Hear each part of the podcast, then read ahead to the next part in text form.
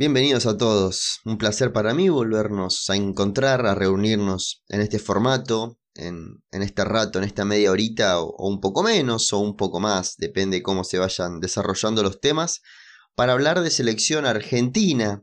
Y era un podcast que por ahí lo retrasé un poco en el tiempo por todo esto de la Superliga Europea, que podía traer cola y finalmente la trajo parece ser que esa Superliga Europea, por lo menos por un tiempo, va a estar en stand-by y vamos a seguir disfrutando de la Champions League y la Europa League y los jugadores van a poder ser cedidos a sus selecciones que era nuestra mayor preocupación. Em, íbamos a hablar bastante de eso porque queríamos ver cómo podría repercutir, si la Copa América va a estar afectada, si las eliminatorias iban a estar afectadas, si aquellos jugadores que la habían jugado cuando cambiaban de equipo ya podían ser habilitados. Había mucha burocracia en el medio que era un gris que no conocíamos, que iba a ser muy complicado de develar en el tiempo porque eh, es difícil de, de entender que en tres días se anunció y se disolvió. Y que la misma gente que al principio, en el primero de estos tres días, la presentó, es la misma gente que la disolvió. Eh, me pone contento que el poder del hincha, que la palabra del hincha eh, haya producido este efecto, porque mucho tuvo que ver el desencanto de los hinchas, de los equipos grandes sobre todo, porque mm, el desencanto de los equipos más chicos eh, no iba a hacer mella en esto, pero que eh, los hinchas de estos 12 equipos que iban a formar la Superliga se hagan sentir, hizo que esta, que esta Superliga Europea eh, pegue un, marcho un paso atrás. Algo que creo que me gustaría que haya una Superliga Europea, pero por mérito, no eh, a dedo, no por decreto. No puede ser que la Superliga Europea no la juegue el Sevilla, no la juegue el Nápoles, pero sí la juegue el Milan y la juegue el Tottenham. Eh, la verdad que era un poco complicado de entender. Un Milan que hace años hace más de 10 años que no lo vemos participar activamente de una Champions League. La verdad que eh, tenía muchos oscuros en el medio de esta Superliga. Creo que se tiene que, ver el formato, pero bueno, no vamos a venir a hablar en este podcast de, la Superliga Europea porque imagino que eh, ustedes, amantes del fútbol, ya mucho han escuchado y, llegan a este espacio como para eh, hablar de la selección, como para escuchar a hablar de lo que está pasando con nuestro seleccionado argentino y no vamos a hacer nada diferente a lo anterior, sino tener esta simple charla eh, para actualizarnos de lo que pasa con la selección argentina. Cuatro temas, como lo tratamos de hacer siempre, buscar en esta media horita cuatro temas para hablar, para desarrollar y para informarnos un poquito de lo que está pasando con Argentina. El primer tema tiene que ver con los Juegos Olímpicos. Se sorteó el grupo de Argentina y vamos a analizar al rival más complicado y candidato a medalla que tiene el seleccionado del Bocha Batista. Em, vamos a hablar del calendario que le queda a la selección argentina mayor. En 36 partidos podría disputar, perdón, en 36 días podría disputar 9 partidos. Algo inédito para la selección argentina de fútbol. Y como siempre, eh, vamos a poner la lupa sobre algún jugador. En este caso, ese jugador es Juan Marco Foyt, jugador del Villarreal y de la selección argentina mayor. La comparativa de este podcast, la comparativa de hoy, eh, nos junta a Di María con Ocampos. Y tratemos de compararlos, de discutirlos, de criticarlos desde el juego mismo y de cuánto pueden aportar a la selección argentina. El primer tema, como decíamos, tenía que ver con los Juegos Olímpicos. Se sorteó el... Hoy es, como estoy grabando esto, es jueves, se sorteó, sorteó el miércoles eh, en los grupos para, la, para los Juegos Olímpicos, para Tokio 2021. Una cita que va a estar arrancando el 22 de julio y que va a estar terminando en la segunda semana de agosto. Con lo que refiere a la selección argentina, va a estar debutando el 22 de julio a las 7 y media de la mañana frente a Australia. El segundo partido será 72 horas después, el 25 de julio, frente a Egipto a las 4 y media de la mañana. Y el que cierre el grupo será contra la candidata España, el 28 de julio a las 8 de la mañana.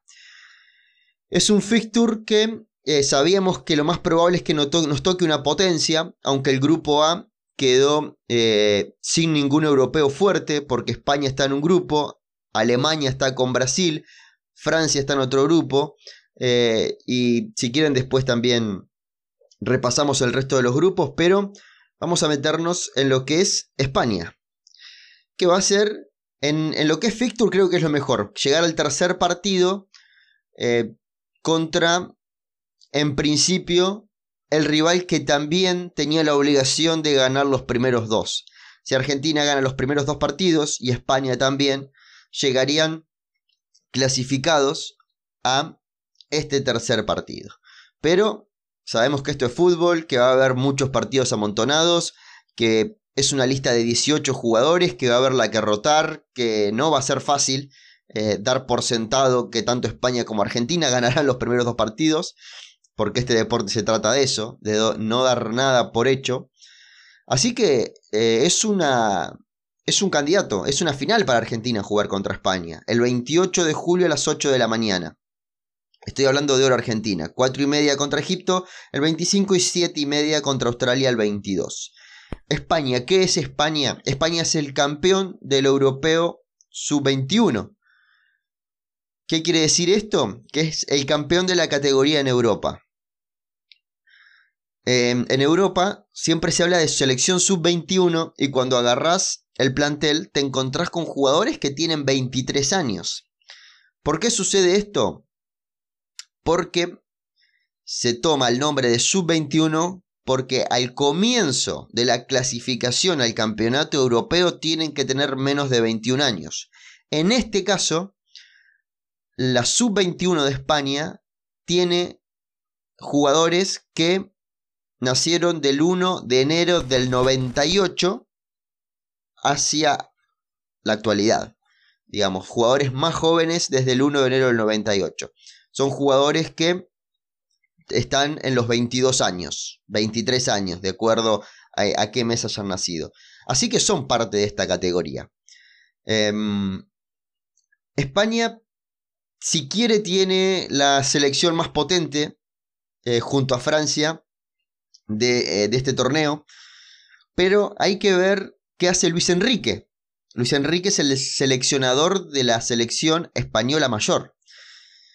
Porque hay siete jugadores que son jugadores con edad para estar en los Juegos Olímpicos y con edad de europeo sub-21 que también forman parte de la mayor. Ansu Fati, Pedri, Brian Hill, Ferran Torres, Pedro Porro, Eric García y Dani Olmo. Son siete jugadores que son, la mayoría figuran sus clubes. Todos debutaron en la mayor y tuvieron participación activa. No es que eh, tuvieron un simple debut y nada más, sino que además eh, son parte importante del equipo. Forman parte de la estructura que piensa Luis Enrique para la mayor. De hecho, Ferran Torres es el primero que imagino que no va a estar en los Juegos Olímpicos porque es titular en la selección argentina mayor. Dani Olmo es un caso muy similar. Eric García hay que ver porque la aparición de Mingueza, em, que también es otro jugador que imaginamos que va a estar en el Europeo Sub-21 y que va a estar en los Juegos Olímpicos, hace que sea uno u otro para la mayor. Y si nos metemos en los jugadores que em, están participando de las últimas convocatorias de la sub-21, nos encontramos con Gonzalo Villar de la Roma, con Mingueza, lo que decíamos, el jugador del Barcelona, que también tiene categoría, que también tiene eh, opciones de estar en la selección mayor, Puado del Español, em, Beltrán, Moncayola, eh, Abel Ruiz, Cucureya, Miranda, son jugadores que habitualmente forman parte de las ligas europeas y que se espera que sean la base. Gonzalo Villar quizás como la bandera de esta sub-21 con mayor participación y eh, Mingueza, Pipa, Beltrán son jugadores que habitualmente están en la convocatoria. Hay que ver qué pasa con España. Si todo lo que descarta Luis Enrique de la Mayor va a parar a los Juegos Olímpicos, eh, tiene una selección muy potente. Ansu Fati, un jugador que hace seis meses que no juega, ya había debutado en la Mayor, pero no sabemos cómo va a llegar la Eurocopa, que también va a ser nada, como la Copa América, la misma fecha. Así que hay que ver si quizás España decide, bueno, Ansu Fati que todavía no está recuperado, que va a llegar muy justo, démosle más tiempo y que en julio vaya a los Juegos Olímpicos como primera competencia internacional. No sería descabellado. Surge otra cuestión con España. Además de tener bestias como Ansu Fati, Pedri, Ferran Torres, Brian Hill, Sergio Ramos es un jugador que se ha manifestado su deseo de jugar los Juegos Olímpicos. Y teniendo en cuenta que tres jugadores mayores pueden ser parte de la convocatoria a los Juegos Olímpicos, surge el interrogante y la posibilidad de que uno de los jugadores más ganadores del fútbol mundial en activo esté en los Juegos Olímpicos. La verdad que sería, y capitán obviamente de la selección mayor, sería eh, interesante para la competencia, para España y un dolor de cabeza para Argentina. Argentina se va a enfrentar a una selección candidata. ¿Por qué? Porque viene con rodaje hace mucho tiempo, jugando junto a esta selección, que si bien di nombres que la mayoría de la gente no conoce porque hay que ver a los Asuna, hay que ver al español, hay que llegar hasta eh, el Celta del Chacho Coudet, que tiene a Fran Beltrán, por nombrar a alguien, hay que ver al Almería para ver a Cuenca. Em, hay que llegar a Portugal para ver al 9, que es Abel Ruiz. La mayoría de estos jugadores ya vienen jugando juntos desde hace dos años, lo que decía, cuando arrancó la clasificación al Europeo Sub-21, ya eh, empiezan a jugar juntos. Pero, además de esto, va a llegar una selección con mucha continuidad. Porque del 31 de mayo al 6 de junio el europeo sub-21 va a jugar sus cuartos de final, semifinal y final para ver quién es el campeón de Europa de la categoría. Después de eso, obviamente, van a tener un mes y medio entre descanso, pretemporada de preparación y llegarán a los Juegos Olímpicos. Muy distinto a lo que pasa con la selección argentina. ¿Por qué digo esto? Porque la selección argentina, si bien eh, hace muy poquito escuchábamos al Bocha Batista hablar de la posibilidad de viajar con bastante tiempo de anticipación a Japón para adaptarse y para tener una serie de 2, 3, 4 amistosos previo a la competencia para llegar con el equipo con mucho rodaje. Eh, no es lo mismo que la competencia pura, que pelear por los puntos como le va a pasar a España, como le va a pasar a Francia, como le va a pasar a Alemania. Antes de cerrar este tema, eh, repasar Dos grupos. En el grupo A, Japón, México, Sudáfrica y Francia. Francia candidata si quiere porque la selección mayor de Francia prácticamente es toda menor de 24 años. Pero Japón y México son dos selecciones fuertes en la categoría. Lo de Japón lo vimos y lo de México siempre pasa, que tiene una selección juvenil muy competitiva.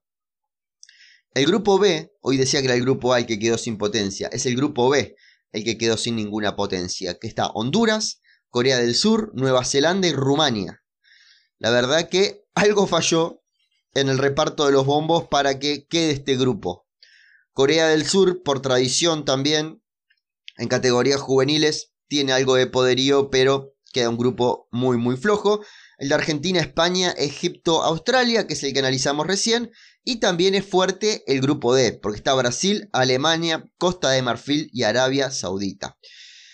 La verdad que se vienen unos lindos Juegos Olímpicos. Le tengo mucha fe al equipo argentino eh, en comparación con lo que pasaba en, Río 2016, que llegamos con el pobre Vasco la Orticochea, eh, juntando las pelotas y poniendo los conos y tratando de convencer a los entrenadores del fútbol argentino. Ahora da la sensación de que esto se está organizando un poquito mejor y que Argentina, si bien es obvio porque la Copa América está muy cerquita, no va a llegar con la mejor selección posible, puede poner un equipo competitivo para jugar estos, estos Juegos Olímpicos.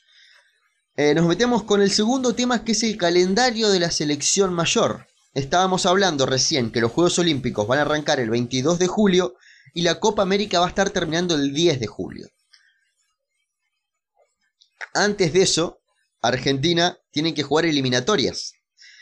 El 3 de junio y el 8 de junio son fechas que la Conmebol y la FIFA han, han programado para que se jueguen eliminatorias, pero que se juegue la fecha que corresponde. No la de Uruguay y Brasil, sino la de Chile y Colombia. Argentina el 3 de junio va a estar jugando frente a Chile y el 8 de junio va a estar enfrentando a Colombia. La verdad que eh, complica esto porque iba a ser una Copa América en Argentina, va a ser una Copa América en Argentina en gran parte de la Copa América, pero Argentina recibe el 3 de junio a Chile, imaginamos que en Santiago del Estero, porque quedó algo en el aire lo de Santiago, y el 8 tiene que estar jugando en Colombia. Para el 13, empezar la Copa América en Argentina y jugar frente a Chile. Eh, eh, yo sé que puede ser hasta complicado de, entender un poco todo esto. Son dos partidos de eliminatoria y a la semana siguiente arranca la Copa América. La pandemia nos dejó esto. 3 de junio frente a Chile, 8 de junio frente a Colombia. Empieza la Copa América 13 de junio frente a Chile, 18 de junio frente a Uruguay, 21 de junio frente a Paraguay y 27 de junio cerrando con Bolivia dos partidos de eliminatoria, cuatro de la fase de grupos. Después de eso arrancan los cuartos semifinal, que la mitad, salvo la final obviamente, la mitad de esta competencia va a ser en Argentina y la mitad va a ser en Colombia.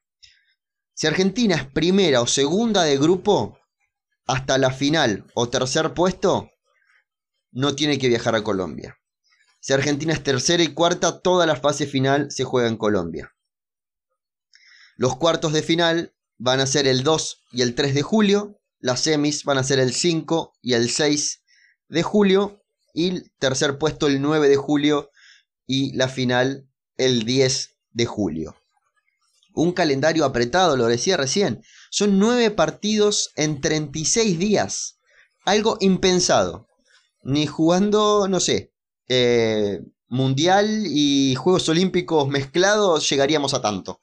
Eh, la verdad que está bueno, pero puede ser complicado porque son muchos partidos en pocos días en el final de la temporada. No nos olvidemos que todos los jugadores que juegan estas eliminatorias y esta Copa América son jugadores que vienen con el desgaste desde la pospandemia, desde junio del año pasado, que se habilitó que se pueda jugar al fútbol, prácticamente no tuvieron descanso, no hubo descanso en Navidad ni Año Nuevo en las ligas europeas y van a llegar algo rotos a este final de temporada. Pero es algo que pasa siempre y Brasil le pasa lo mismo y Uruguay le pasa lo mismo, Paraguay, Chile, Colombia, Uruguay, todos están en la misma. El grupo B, para terminar esto del calendario, es Brasil, Colombia, Venezuela, Perú y Ecuador. Argentina entonces con Chile, Uruguay, Paraguay y Bolivia Así está la Copa América, 9 partidos en 36 días. Algo que es bastante loco, sin duda. Eh, y lo bueno de esto es que terminamos Copa América, un descanso de 15 días, unas vacaciones y empezamos con los Juegos Olímpicos que es para devorárselo todo. Más allá del fútbol, eh, creo que muchos de ustedes le debe pasar lo mismo, de que se levantan a las 3 de la mañana a ver el que está remando por meterse en la final, ni siquiera por una medalla. Eh, y empezamos con ese contagio y nos vamos, eh, vamos aprendiendo de deportes a medida que Bonadeo nos va contando cómo viene la mano y la verdad que eh, es un lujo, bueno, y también en la, en la TV pública con, con Gustavo Kufner y con Miguelito Sobi, que van siendo esos docentes de todos nosotros a medida que transcurren los Juegos Olímpicos, está bárbaro. Me ha tocado ver Juegos Olímpicos en otros países eh, y no, no tienen esta docencia, esto de enseñarle al televidente lo que está pasando y, es muy argentino porque en otros países pasa que van por el mejor del deporte o van siguiendo al mejor del deporte como pasa en cualquier circunstancia, eh, pero los Juegos Olímpicos nosotros seguimos al nuestro. Y, eso está para mí muy bien realizado en la televisión argentina. Eh, está bueno que eso siga. Cerramos Juegos Olímpicos, cerramos Copa América, nos ponemos a hablar de fútbol, dejamos los papeles, dejamos las fechas. Eh, empecemos con el análisis. Eh, dijimos que íbamos a hablar de Juan Foyt. lo digo siempre, para mí, para mí es una debilidad total Juan Foyt. me duele muchas veces dejarlo fuera del equipo titular cuando armo el 11 argentino, cuando armo mi 11 argentino, porque eh, lo descubrí muy jovencito en las primeras convocatorias de la sub-20 de Claudio Úbeda, con el Bocha Batista de ayudante de campo, y me di cuenta que eh, ya estaba mamando ser un central moderno justamente en estudiantes, que por ahí estudiantes es de otro corte. Foyt es más parecido a un central eh, hoy de River, por poner un equipo, pero más de defensa y justicia. Más de equipos que le gusta tener la pelota. Estudiantes eh, es más práctico, tiene ese bilardismo en las venas que muchas veces escapa a la posesión de la pelota. Juan Foyt es todo lo contrario, es un tipo que es un amante del traslado del balón en aquella sub-20 demostró eh, que estaba para grandes cosas. En aquella sub-20 también estaba eh, Cuti Romero, estaba Lisandro Martínez, eh, una muy buena sub-20. Y ya sabíamos que en poquito tiempo Juan Foyt se iba a ir de estudiantes de La Plata. 13 em, millones pagó el Tottenham el 30 de agosto del 2017. Quería ver si tengo acá a mano lo de estudiantes. Jugó 7 partidos en la Superliga. Es todo lo que jugó en estudiantes. 9 partidos en total en estudiantes contando la Copa Argentina. Es muy poquito para un jugador eh, de fútbol y con la juventud que tiene, porque hoy vemos que Foyt ya tiene dos temporadas en Europa, pero nació el 12 de enero del 98, tiene 23 años recién, 1,87 m, nacido en La Plata, eh, ves eh, el mapa de calor de la historia de Foyt y empieza siendo central. En un momento con Pochettino en el Tottenham pasó a ser lateral. Y hoy con Emery en el Villarreal comparte estas dos posiciones, pero además es mediocampista central. ¿Por qué se puede hacer esto con Foyt y no con todos? Porque es un jugador de lectura. Lo mejor que tiene Foyt es la lectura del juego. Es un tipo que si bien es muy bueno robando pelotas, porque sabe aprovechar su físico, los brazos, el largo de sus piernas, eh, es un tipo que va anticipándose a la jugada. Y eso hace que no solo sea un defensor central, sino que sea un jugador de todo el campo. Em, decíamos, eh, se fue al Tottenham el 30 de agosto del 2017 a cambio de 13 millones de euros. Estuvo un par de temporadas allá y el 4 de octubre del 2020 se va cedido al Villarreal. El hecho de que ya no esté Pochettino, con la llegada de, Mourinho, perdió bastante terreno. Y en el Villarreal se encontró con un entrenador que lo quería. Un entrenador que pedía por él.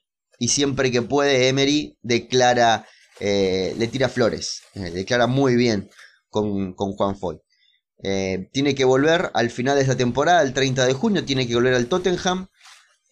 Pero vamos a ver cómo sigue el futuro de, Juan Foyt. Sinceramente, no creo que haya una opción de compra de, Juan Foyt con, con el Villarreal, porque es un jugador que, eh, la verdad, ah, sí hay una opción de compra. Una opción de compra de 15 millones no obligatoria para el Villarreal. ya estaba mintiendo. Em, pero que la verdad, bueno, vamos a ver cómo sigue todo. Creo que 15 millones por Foyt no me parece una locura y hasta me parece poco teniendo en cuenta que es un jugador que se fue desde su casa por 13 millones. Ya vemos un jugador con mucho mayor desarrollo, jugador sub-20. Lamentablemente el hecho que se haya ido a Europa tan joven hizo imposible que sea parte de los Panamericanos, que sea parte del preolímpico, pero es un jugador que siempre está relacionado con la selección argentina mayor. De hecho, Foyt ya acumula 11 partidos en la mayor. Debutó en el 2018 em, frente a México, en esa doble fecha que hubo eh, entre México y Argentina. victoria 2 a 0, jugó marcador central, pero en la Copa América vimos la importancia y el aporte que podía dar Foyt a este equipo de lateral derecho. Argentina esa Copa América, la de Brasil 2019, la arranca jugando con Sarabia, si no me equivoco. No anda bien Sarabia, pasa a jugar Casco, no anda bien Casco y termina jugando eh, Foyt, porque eh, Argentina eh, necesitaba tapar ese, ese agujero. Empezó Sarabia el primer partido frente a Colombia, el empate, eh, derrota Argentina frente a Colombia, el empate con Paraguay lo juega Casco y ya frente a Qatar eh, juega Foyt de lateral derecho y lo hace muy pero muy bien. Perdón, frente a Qatar juega de central Foyt y el que juega de lateral vuelve a ser Sarabia, pero ya en el cuarto partido, en los cuartos de final frente a Venezuela, empieza a jugar Foyt de lateral derecho y jugó la semi y jugó el partido por el tercer puesto y eh, amistoso con Alemania, con Ecuador, con Brasil, con Foyt como lateral. En las eliminatorias, eh, con la aparición también de Montiel por ese sector, eh, hubo la última doble fecha, estuvo ausente por lesión y solamente tuvo 6 minutos frente a Ecuador en el comienzo de las eliminatorias pero es un jugador que le da a la selección argentina la posibilidad de sumar un atacante más y olvidarse de un central, porque él es central, pero puede jugar de lateral y juega de lateral en la selección argentina. Ya cumple esa doble función que puede ser relevo tanto en una posición como en la otra. Así que eh, creo que es un jugador que va a estar mucho tiempo ligado a la selección argentina. Son jugadores de una década, de 15 años de, de selección argentina, como le pasó a Yala, como le pasó a Samuel, jugadores que jóvenes ya empiezan a ser partes de la selección argentina, rozándose con jugadores de más experiencia y con el correr del corto tiempo se vuelven ellos los jugadores que tienen la experiencia. Difícilmente esté ausente de la Copa América, para mí va a estar en la Copa América Juan Foyt y eso para mí es una gran noticia, eh, teniendo en cuenta que Sarabia todavía no ha jugado en el Inter, que sigue lesionado, y que se acerca a la Copa América, el suplente de Montiel va a ser Juan Foyt y para mí es una gran noticia que un jugador de estas características, que todavía tiene edad para estar en los Juegos Olímpicos, si se da la posibilidad, pero no creo que eh, pueda ser posible por la cercanía que decíamos entre una competencia y la otra. Se nos está yendo un poquito de las manos el tiempo, nos hemos, nos hemos engolosinado hablando de temas por ahí más burocráticos, pero que está bueno aclararlos porque sinceramente eh, hice una recorrida por los medios argentinos y hay poca data de esto, hay poco en pantalla de lo que está pasando con la selección argentina eh, sub-23, con, con, España, que, va a ser el rival más complicado que tenga Argentina. También el calendario es como que queda alguna duda. Em, yo siempre digo que el hecho de que esté tan centrado en Buenos Aires, los medios de comunicación de Argentina, hace que por ahí se le ponga mucho el foco en los equipos, en los clubes y no tanto en la selección argentina. Yo considero que el interior de Argentina tiene, tenemos, porque yo soy del interior, soy de Río Negro, eh, un cariño mayor por la selección porque no, no, tenemos esa posibilidad de ir a la cancha todos los domingos, de estar en el día a día del equipo, de ser socio del club. Eh, y con la selección es como que es de todos y que aunque no podamos ir a verla, eh, tenemos esta, este apego mayor. Y si es como mi caso, que no estoy viviendo en Argentina, eh, la verdad que ese apego es dos veces mayor. Es como que querés andar con la camiseta argentina todo el día puesta. Em, queríamos cerrar hablando de Di María o Lucas Ocampos. Eh, yo soy el que arma estas preguntas porque, a ver, como ustedes saben, si ya llegaron a este tiempo del podcast, se habrán dado cuenta de que eh, no estoy con nadie, que el canal de YouTube también lo gestiono yo solo y que el podcast es prender el micrófono y ponerse a hablar. No tiene eh, otra, otra, ciencia y, lo aclaro siempre de que no esperen grandes cosas. Es esto que hay, es prender el micrófono y hablar de, la selección argentina. Yo soy el que hace las preguntas y yo mismo soy el que no sabe responderlas. Yo soy el que plantea estas dicotomías entre Nico, Nico González o Lucas Ocampos. Ahora la, dicotomía que planteaba era la comparación que, planteaba la, la, de Di María con Lucas Ocampos. Y por presente hay que quedarse con Di María. Pero ponemos la camiseta argentina y el que mejor ha jugado en el último tiempo ha sido Campos. Eso es una realidad. Di María está siendo uno de los jugadores que mejor está jugando la Champions League hoy por hoy. De hecho, el último partido contra el Bayern eh, fue Di María más Neymar, pero Di María más como figura, y Mbappé hasta en un tercer escalón. Aunque no voy a negar ni voy a comparar a Di María con Mbappé porque son dos momentos de su carrera distintos totalmente. En el partido con el Bayern Múnich y en la serie en general, lo de Di María fue el jugador más superlativo que tuvo este Paris Saint-Germain. Y eso es lo que queremos, que se traslade esa buena sintonía a la selección argentina. Lamentablemente, en la última convocatoria, en la última doble fecha de eliminatoria, no vimos un Di María parecido al que vimos en la fase final de la Champions League pasada, ni al de la fase final de esta Champions League.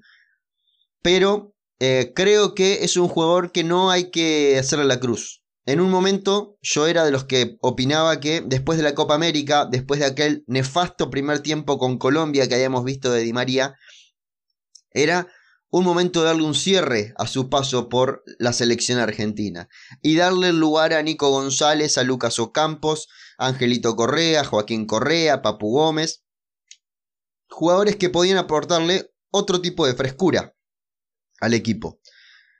Y hoy eh, quizás doy un paso para atrás eh, de, eso que decía, porque veo que es un tipo que, lo ponía en Twitter, parece que tiene 22 años, es una locura. Y, y hay que aprovecharlo. Y Argentina ahora eh, va a tener eliminatorias más Copa América. ¿Y cómo no vamos a contar con los mejores?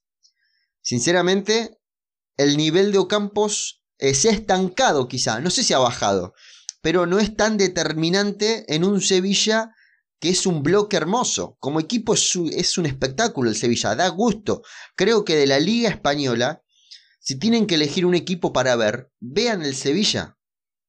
Es lo más lindo futbolísticamente que van a ver de toda la Liga Española. Y se lo digo conociendo el paño y viendo todos los partidos de cada jornada de la Liga Española. El Sevilla es que es el equipo que mayor espectáculo da. La pandemia hizo que el Sevilla no se vea obligado a vender a jugadores porque no hubo ofertas gordas por jugadores como Cundé, como Campos, como Diego Carlos, como Suso, como Jesús Navas. Son figuras del fútbol europeo que como bloque con Lopetegui al mando, que me parece fantástico lo de Lopetegui, eh, formaron un equipo de competencia europea es un equipo champion. Y si bien hoy no está en la champion porque se encontró con Haaland en el medio, eh, como equipo es de lo mejor que, se, que van a ver en Europa hoy por, por presente. Y Ocampos era la bandera de este equipo, con Vanega en la, en la temporada pasada, la Sevilla campeona de, de, la Europa League. Y hoy vemos un Ocampos que le cuesta hacer goles, que le está costando tener continuidad de buen juego, pero en cada partido te demuestra que es un distinto. Por eso, para mí surge esta comparativa, porque en presente eh, quizás lo de Di María es mejor, pero lo de Ocampos cada tanto te demuestra de que es un tipo que está. Y si a eso lo trasladamos a la selección argentina, vemos un Di María que eh, la mochila quizás es más liviana que hace un tiempo, por la sintonía de selección que estamos teniendo, pero que sigue estando. Y lo de Ocampos es siempre muy positivo. Siempre muy positivo. A Ocampos em, no se le dio tiempo en la selección argentina. No se le dio tiempo porque empezó a rendir desde el minuto uno, como también le pasó a Nico González, como le pasó a De Paul, como le pasó, em, me estoy olvidando de gente, a Alario, eh, jugadores que eh, empezaron a jugar bien desde el minuto uno con la camiseta de la selección y demostrando eh, muchas ganas de ser parte. Di María en eso también ha demostrado siempre muchas ganas de ser parte. Está bueno que tengamos esta duda porque son dos excelentes jugadores. Juegue uno, juegue otro, no es que estamos perdiendo algo. Porque son dos jugadores que tienen muchísimo para aportar. Quizás el aporte puede ser distintivo, puede ser particular, de Di María o de Ocampo. Pero considero que eh, son dos jugadores para seguir poniendo en la mesa a la hora de armar el 11 de la selección argentina. Estén o no estén, pero eh, lo importante siempre es eh, ser parte de esa competencia interna. hay jugadores que por ahí están en un segundo cordón a la hora de armar el equipo titular. Nico Domínguez, Alexis McAllister, Joaquín Correa, el Papu Gómez. Son jugadores que son parte del seleccionado argentino, pero que eh, no aparecen en la conversación para armar el 11 hoy por hoy, Alario mismo. Eh, y creo que Di María y Ocampo sí. Eh, cuando armamos las fichitas, ponemos las fichitas ahí arriba de la mesa porque pueden aparecer. Y, y está bueno que así sea. 35 minutos dice esto, una banda de tiempo. Agradecidos, agradecidos siempre. sepan que este último 30 segundos siempre los voy a decretar. A esto los voy a dedicar a esto, agradecerles porque llegar a este punto de un podcast para mí es eh, una alegría inmensa que haya gente que esté del otro lado. Mi invitación y mi pedido sobre todo es que lo compartan al podcast, que mm, si la aplicación que están utilizando tiene la posibilidad de dar like, eh, denle un like, de dejar un comentario, eso ayuda a que la aplicación entienda de que es un contenido de interés por parte de la gente Así que serviría de mucho porque es un formato muy difícil de llegar a la gente. Por ahí con YouTube nunca lo pido porque, bueno, la gente que busca selección argentina en, en YouTube, tarde o temprano se va a chocar con nosotros. Eh, en el podcast es, distinto. Tiene otra, eh, otro flujo la gente que anda por los podcasts. Así que eh, ese pedido, que, que, le den un poco de cariño a este contenido y agradecerles por llegar a este punto. Sepan que aquí en el podcast como en el canal de YouTube siempre hablaremos de selección argentina. Muchas gracias.